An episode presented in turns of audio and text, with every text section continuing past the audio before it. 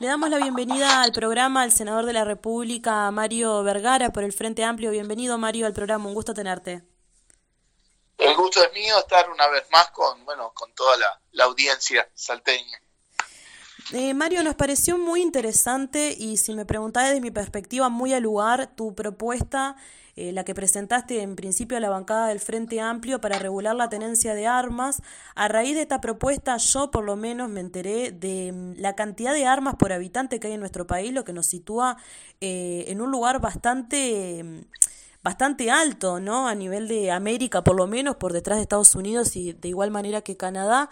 Contame un poco cómo surgió esta idea y cuáles son los objetivos también y las razones. Perfecto. Eh, bueno, nosotros hablamos del tema de nuestra preocupación sobre la cantidad de armas de fuego que circulan en, el país. Desde la campaña electoral, desde el año 2019, pusimos ese tema sobre la mesa eh, y bueno, hemos trabajado en este proyecto y bueno, la, lamentablemente la oportunidad eh, también se da por bueno por, porque pasa a ser un tema de discusión pública y de discusión global por lo que pasó los hechos desgraciados que, pasan en Estados Unidos permanentemente, pero en particular esta situación en Texas fue muy saliente y también cosas que están pasando en la región y también en el Uruguay, ¿verdad? Eh, entonces eso también contribuyó con la, oportunidad de, presentar este proyecto, que parte del diagnóstico que tú mencionabas. En Uruguay hay alrededor de 1.200.000 armas de fuego en la población civil, eh, de los cuales la mitad son armas registradas legalmente y la otra mitad son irregulares, son ilegales, eh, mayoritariamente provistas por el tráfico internacional, o sea, por el contrabando. En realidad que haya además 600.000 armas registradas ni siquiera tiene significa que esas 600.000 estén en manos de sus eh, tenedores legales, porque puede haber habido robos y extravíos y demás, con lo cual esa también es una fuente de armas de, la delincuencia, ¿verdad? De la, de la ilegalidad. A su vez, esto nos ubica, como bien decís tú, en el quinto lugar en el mundo, en el mundo, en cuanto al número de armas eh, según la población. Eh, y vale la pena, sin ni que hablar que Estados Unidos es el número uno, ¿no? Con toda esa discusión que ellos siempre tienen de, de la libertad y el derecho a, tener, este, a tener armas de fuego.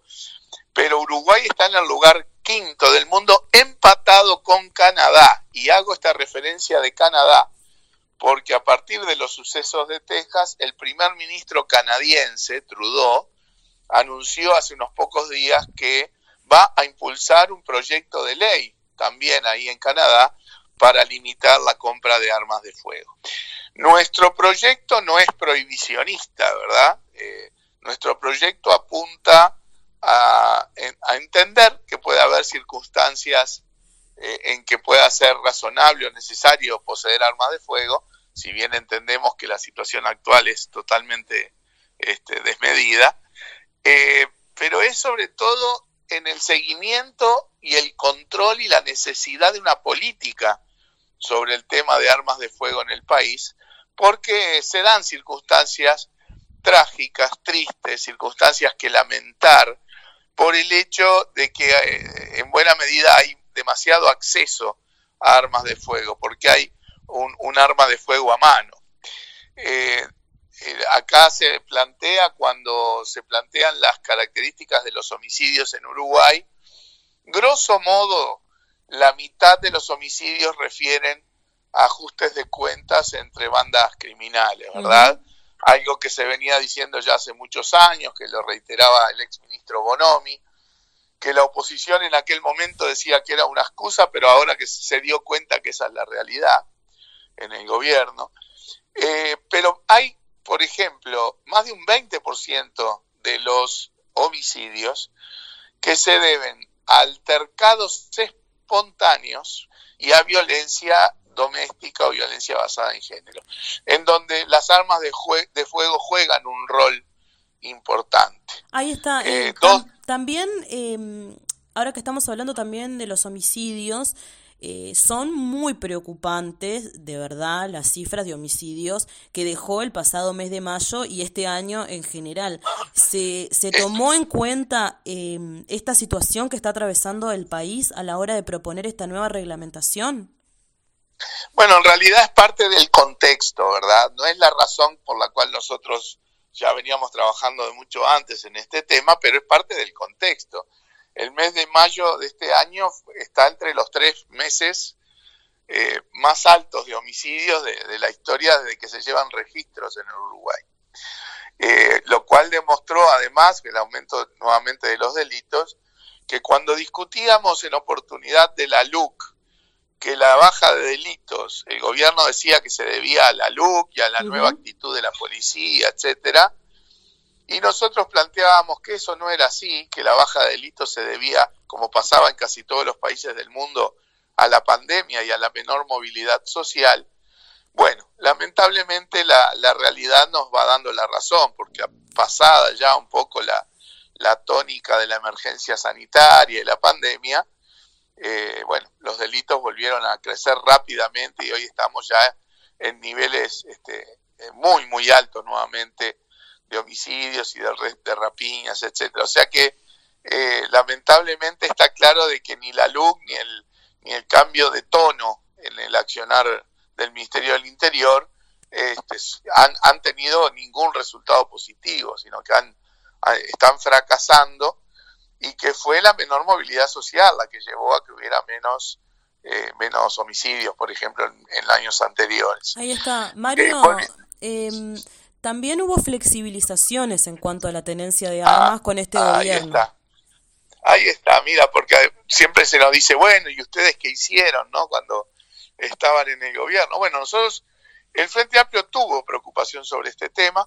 En el año, eh, ¿cuál era el, el cómo venía el proceso de autorizaciones, por ejemplo, en materia de armas, se otorgaban unos 2.500 permisos anuales, pero a partir de cierto momento eso empezó a escalar, a aumentar, y en muy pocos años eso se había triplicado, se llegó hasta unas 7.500 autorizaciones de armas de fuego en el país.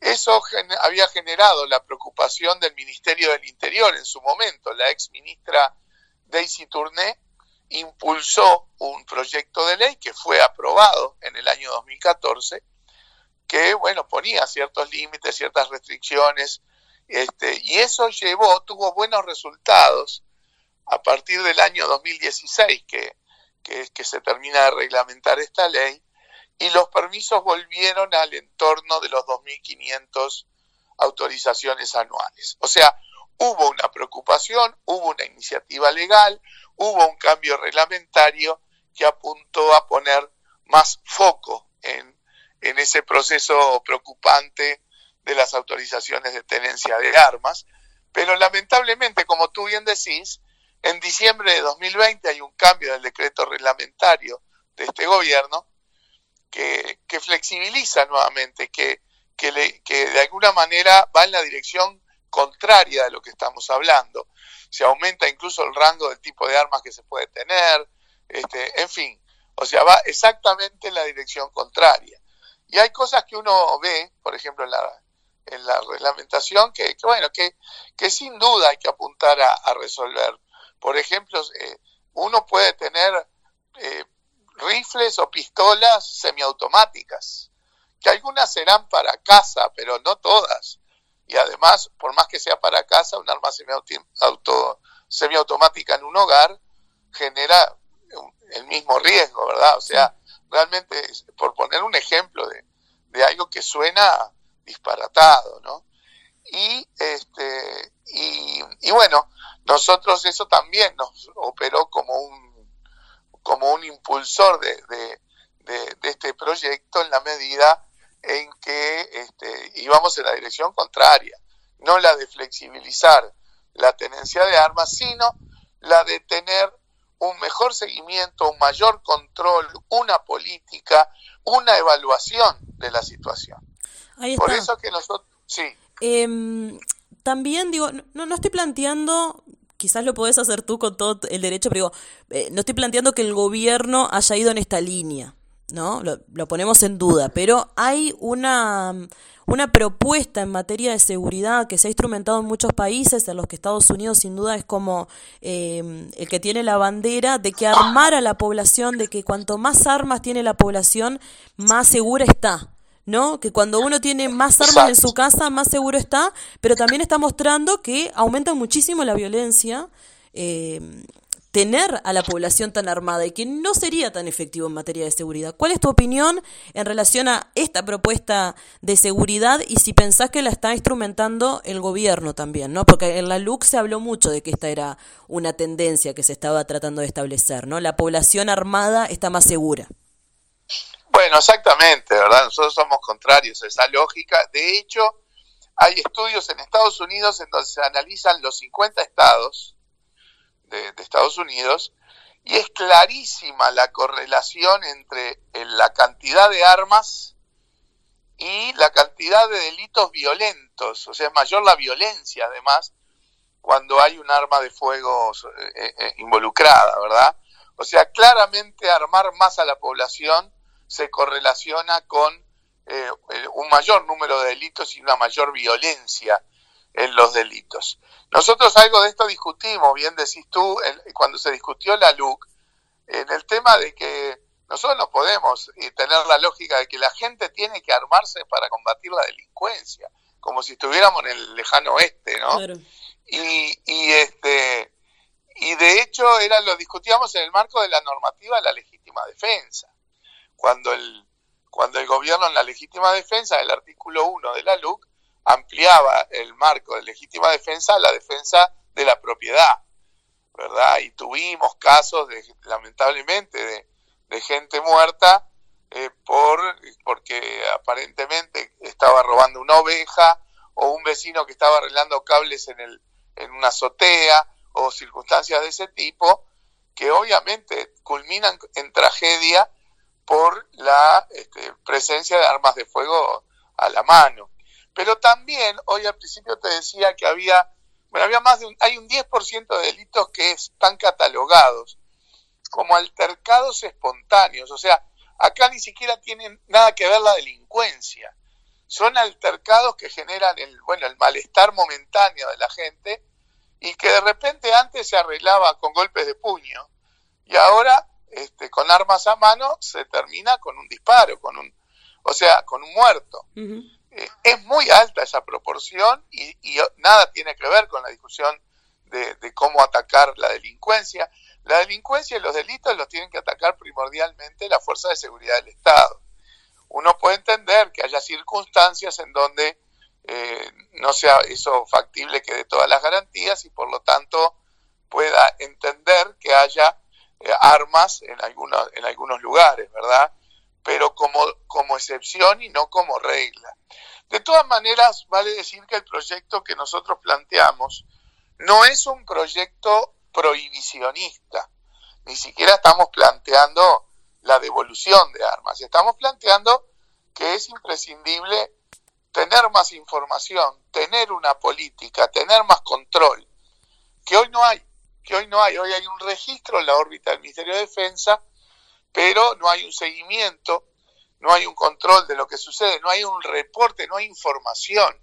Entonces, por ejemplo, en el proyecto nuestro, nosotros planteamos, en primer lugar, crear un consejo asesor integrado por todos los, estamentos involucrados, Ministerio de Defensa, Ministerio del Interior, de Salud Pública, de Educación y Cultura, la Fiscalía, el Poder Judicial, la sociedad civil, la institución de derechos humanos, la academia, para asesorar en materia de diseño, seguimiento, control y evaluación de las políticas de armas de fuego. Ahí está. El, Proponemos. La propuesta, la propuesta em, se va a presentar formalmente, por más que ya la presentaron en la bancada del Frente Amplio, luego de que el ministro del Interior, Luis Alberto Weber, comparezca en el Parlamento en el régimen de comisión general el próximo 7 de junio. Hablando particularmente de esta comparecencia que tendrá que hacer el ministro, ¿qué es lo que ustedes esperan de esa convocatoria, qué preguntas están pensando hacer y también comentar que Cabildo Abierto, ¿no? que es socio en la coalición, se mostró muy interesado también en esta instancia y dijo que iba, por lo menos a la prensa, que iba a solicitar respuestas de parte del ministro porque evidentemente hay mucha preocupación luego de este mes de mayo sangriento realmente que hemos tenido en, en Uruguay. Efectivamente, en la bancada hemos decidido, bueno, primero, obviamente, priorizar este llamado a Comisión General al ministro Heber, al ministro de Seguridad de Interior, por la muy preocupante situación y el deterioro rápido que ha tenido la situación en materia de inseguridad y delitos en el país y la falta de reacción razonable de parte del Ministerio del Interior.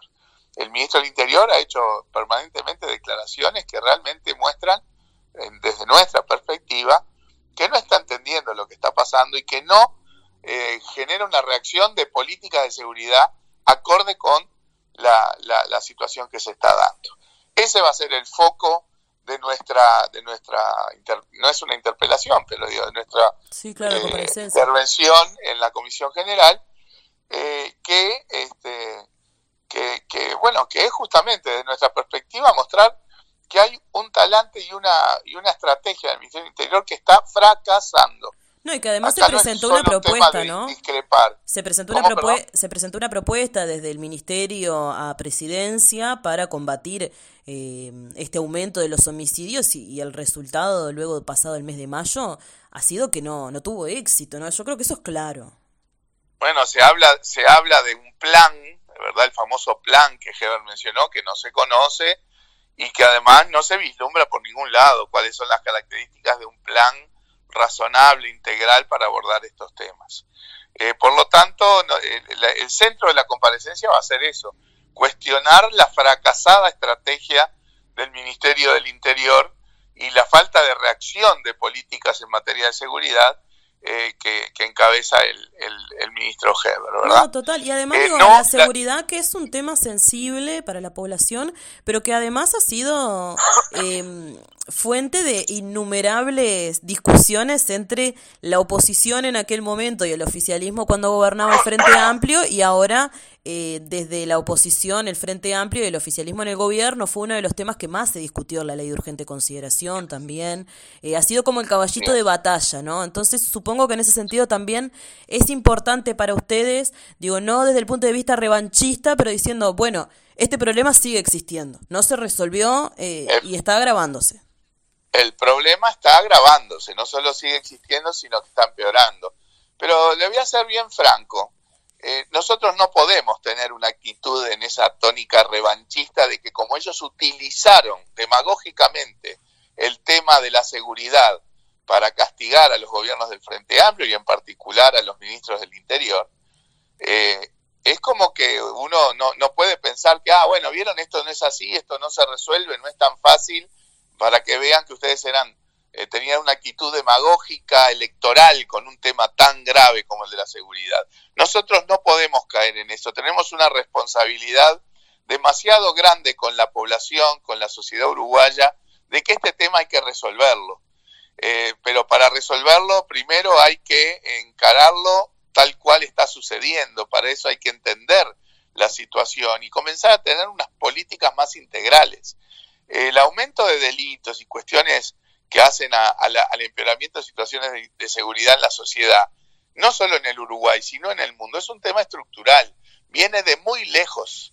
desde que se recuperó la democracia para acá, las cifras lo que muestran es un incremento sostenido, permanente del número de delitos. Entonces, utilizar eso como una bandera político-electoral menor, como creemos que se hizo en los gobiernos anteriores, no es ejercer la responsabilidad que las fuerzas políticas debemos tener ante la sociedad cuando se encaran temas de tal sensibilidad, de tal importancia que involucran ni más ni menos que la vida humana. Las políticas de seguridad tienen que ser políticas más integrales, no están solamente focalizadas, como piensa este gobierno, en la represión del delito y en armar a la gente, sino que tienen que ver con las políticas carcelarias, con las políticas de rehabilitación, con las políticas de prevención. Todas estas cosas el gobierno las soslaya y también estamos teniendo crecientes problemas y una situación que ya se torna insostenible en las cárceles en el país.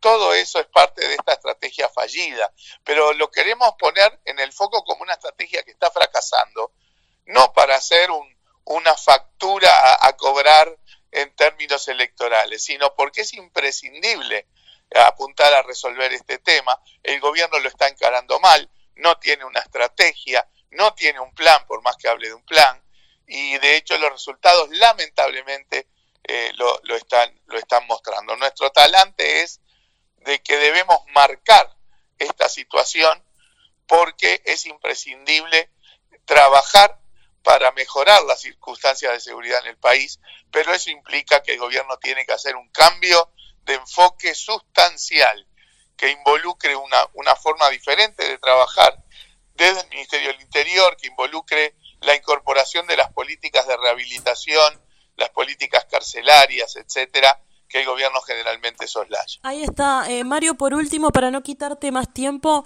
¿cómo recibió esta propuesta eh, la misma bancada del Frente Amplio? Y también preguntar en ese sentido si el Frente Amplio, luego de la comparecencia del ministro del Interior, piensa hacer algún tipo de propuesta ya de manera general en el tema de seguridad. Bueno, efectivamente, eh, como decíamos al principio, la bancada recibió bien este proyecto, lo cual no quiere decir que no pueda haber mejoras o un pulimiento del proyecto, porque para eso se presenta en la bancada, pero sí decidimos, bueno, en todo caso, presentarla luego de la comparecencia de Heber, para que no eh, haya una distracción con este tema del foco central de la comparecencia, que es el que hablábamos eh, recientemente. es un proyecto que apunta a temas de, de, generar una política que pone, ponga foco en seguimiento y control de las armas. Es un proyecto que procura eh, que haya un plan de educativo de convivencia pacífica en la sociedad. Es un proyecto que busca tener mecanismos de información, de que haya un sistema de información que crucen todos los organismos que mencionamos hoy sobre esta, sobre esta materia y que haya un reporte anual al Poder Legislativo de parte del gobierno de la situación de armas y, su evaluación. Hay medidas concretas que implican el aumento de penas para el tráfico internacional de armas, que implica generar dos tipos penales nuevos, que son la omisión de, del reporte del hurto o el extravío de un arma, o la omisión de los deberes de cautela de cuidados del arma para que no tengan acceso niños, niñas y personas con incapacidades. O sea que estamos hablando de, generar más mecanismos de control más fuertes. Eh, hablamos también, acá hay un tema que cruza, que es el tema género. El 98% de los tenedores de armas en el Uruguay son hombres y en la, en la creciente circunstancia de los delitos de violencia doméstica y violencia basada en género, las armas de fuego son un factor en, en una proporción muy importante. Por lo tanto, nosotros marcamos la obligación, porque antes el juez lo podía hacer, pero nosotros en el proyecto marcamos la obligación de la incautación preventiva del arma de fuego de, del denunciado. No puede ser que haya una denuncia de violencia doméstica o violencia basada en género eh, de un eh, tenedor de un arma de fuego y esa arma siga en el hogar en ese contexto de violencia, ¿verdad? Eh, no solo porque puede llegar a terminar usándose en un, en un homicidio, sino que además opera como un factor de amenaza latente, ¿verdad? Por lo tanto, algo que antes un magistrado podía optar, nosotros en el proyecto decimos, no, tiene que ser preceptivo, obligatorio, que si hay una denuncia de este tipo, se le incaute preventivamente el arma de fuego. También hay otros eh, elementos, nosotros proponemos que las autorizaciones bajen de cinco años a tres años y que el tenedor de arma de fuego esté obligado a tener un seguro de responsabilidad civil, ¿verdad?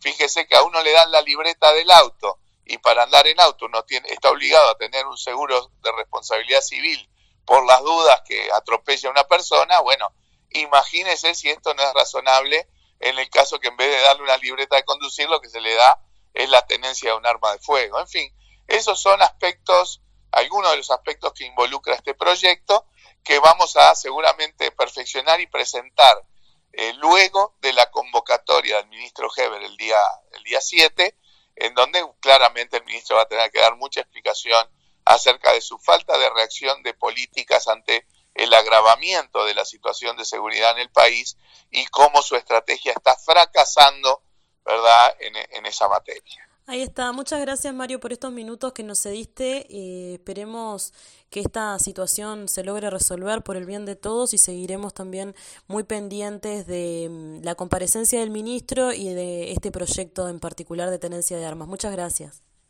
El gusto fue mío y un saludo a todos y todas.